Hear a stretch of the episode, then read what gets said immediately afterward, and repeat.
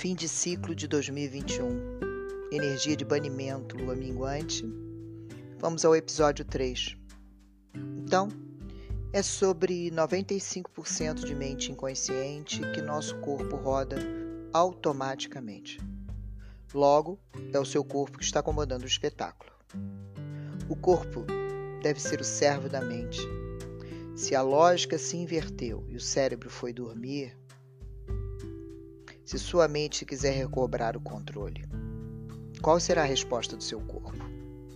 Ele dirá para o cérebro: Onde você esteve, volte a dormir. Você não tem mais condição, persistência e vontade para fazer o que eu fiz por todo esse tempo que você inconscientemente seguia minhas ordens. Lhe incitei a tomar todas as decisões de acordo com o que nos parece certo, familiar. Quando os 5% conscientes se rebelam contra 95% que estão rodando programas automáticos subconscientes, todos temos muito trabalho pela frente, pois basta um pensamento disperso para ativar o programa automático novamente. Então voltamos ao looping de sempre. Mesmas reações, mesmos pensamentos, esperando que algo diferente aconteça em nossas vidas. Quando tentamos retomar o controle, nosso corpo tenta nos dissuadir. Cata todas as nossas deficiências que ele conhece e alimenta e joga uma por uma na nossa cara. E vamos assim criando os piores cenários para não ter que ultrapassar essa linha de largada. Porque estamos falando de apenas começar no momento que tentamos quebrar aquele suposto equilíbrio bioquímico interno, o corpo fica um caos e muitas vezes sucumbimos. Precisamos acertar nossa mente subconsciente para mudar. Nossa mente consciente não tem como nos ajudar. Através da meditação, ou se você sente a necessidade, busque auxílio, terapeutas. Mas de novo, vamos passo a passo, desprogramando os velhos padrões de pensar e de sentir. Lembram? É essa a nossa meta neste fim de ciclo de 2021. Mas é muito importante que você saiba quem você quer ser. Eu, por exemplo, estou reprogramando meu subconsciente para que meu, eu me torne definitivamente segura, sensata e organizada. O ponto da mudança é quando você consegue provocar uma associação entre a sua mente e o seu corpo. Joe Spencer usa a culpa para demonstrar um exemplo.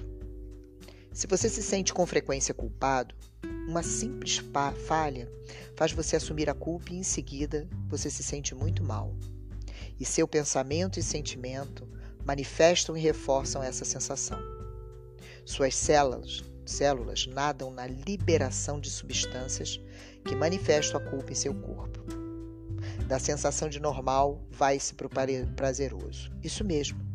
As células ficam insensíveis ao sentimento químico de culpa e começam a exigir um pico mais alto de liberação de substâncias químicas, como nos vícios, seja de chocolate, de álcool, etc. Você se torna viciado na sua culpa, na sua menos-valia, na sua autoridade. Quando as células se dividem em outras células, estas exigirão um pico ainda mais alto de substâncias químicas. E o corpo, cada vez mais, solicita sentimentos ruins para poder se sentir vivo. E você fica viciado na sua culpa.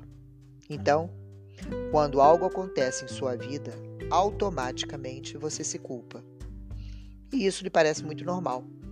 Você não precisa pensar em se colocar como culpado, porque você agora já é o culpado. Sua mente está consciente de como você expressa a culpa. Você está treinada para ser a culpada. Mas em um dado momento, chega uma amiga e comenta com você que em dada situação você não precisava pedir desculpa, porque você estava com a razão. E aí, naquele momento, você observa como aquela culpa está enraizada em você. Isso declara, deflagra uma epifânia, Um momento de iluminação e questionamentos se seguem. E aí você se pergunta: por que, que eu me desculpo todo o tempo? Por que me assumo eu a responsabilidade sobre falha de todos, nas minhas relações pessoais e profissionais? E nesse momento, então, você decide parar de ser culpada. Simplesmente parar de pedir perdão. Decide mudar.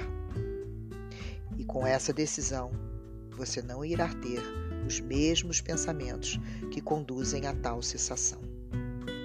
Passam duas horas e você está se sentindo muito bem. Mas as suas células não estão bem.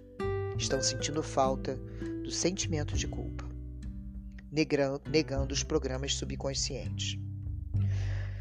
Você só precisa de um pouco de emoção ou droga para sentir a mesma coisa.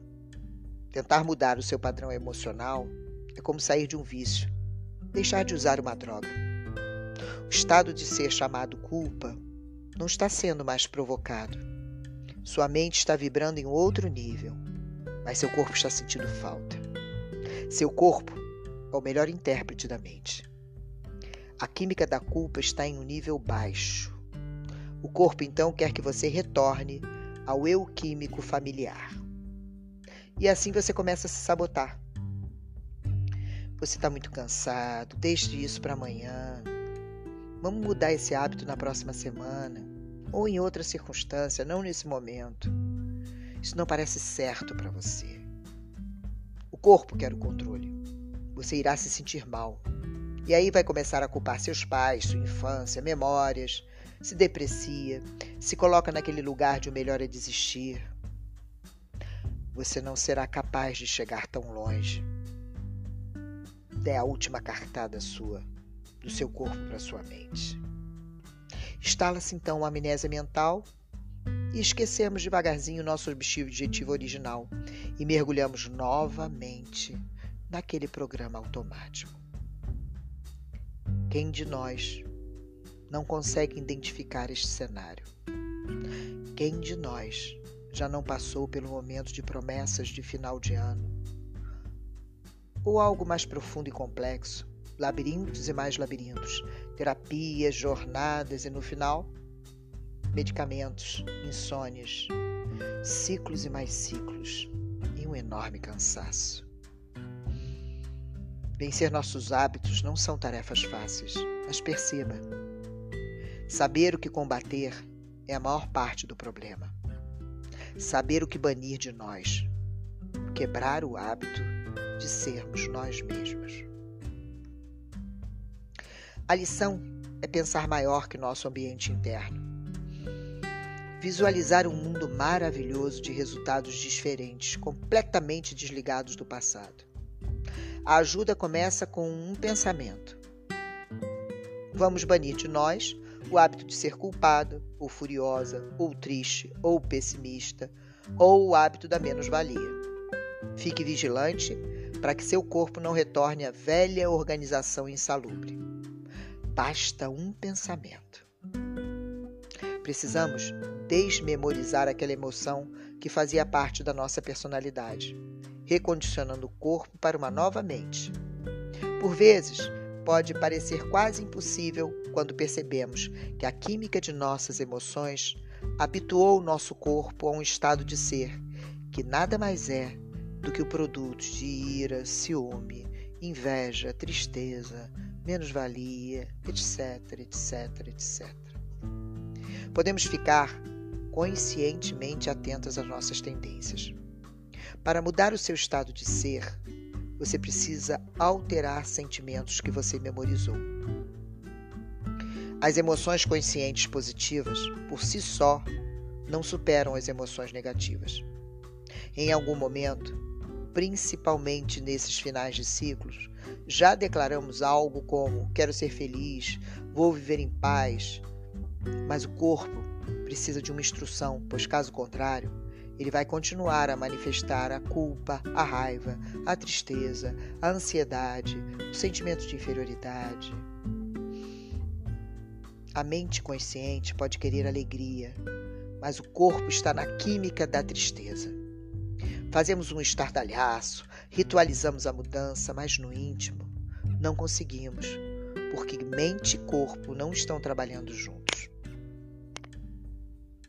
A mente quer uma coisa, mas o corpo quer outra. Se você se dedicou a sentimentos negativos por anos e anos, podemos dizer que você é subconscientemente infeliz. Seu corpo está condicionado a ser triste. Ele sabe ser infeliz de um modo muito melhor que a sua mente consciente sabe ser feliz. Você não precisa pensar em ser negativo. Você simplesmente é. Como fazer? Pensamento positivo é pouco, não traz resultados efetivos a longo prazo. Lembre-se, mente e corpo estão em oposição e assim jamais vai ocorrer qualquer mudança. Sentimentos memorizados nos limitam a recriar o passado. Nossos cinco sentidos se encarregam de confirmar para o cérebro que nada pode dar certo, por isso somos infelizes. Sentimentos e emoções são próximos. Quando a emoção começa a inundar nosso corpo, as emoções surgem.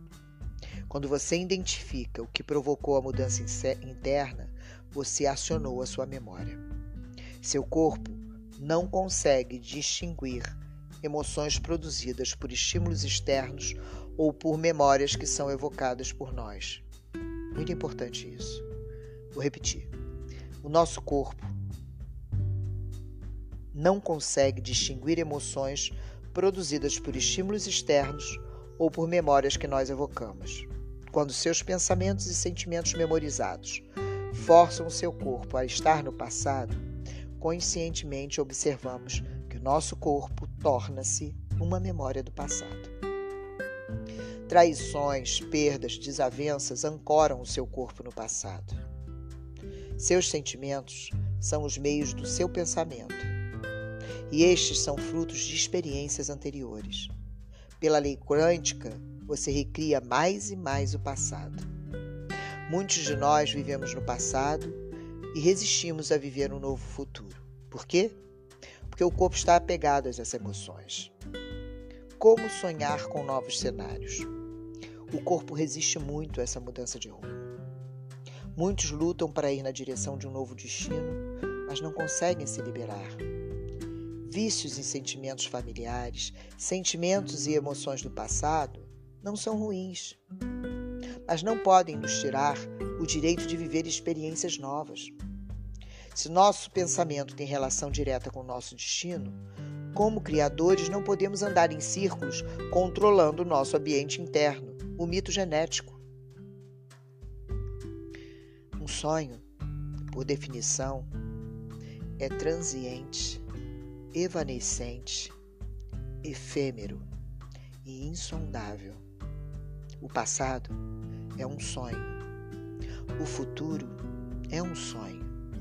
E o presente é um sonho lúcido não vivido agora, a que chamamos real. Você é o sonhador e não o sonho. És o observador e não aquilo que é observado. És o que sabe, não aquilo que é conhecido. Deepak Chopra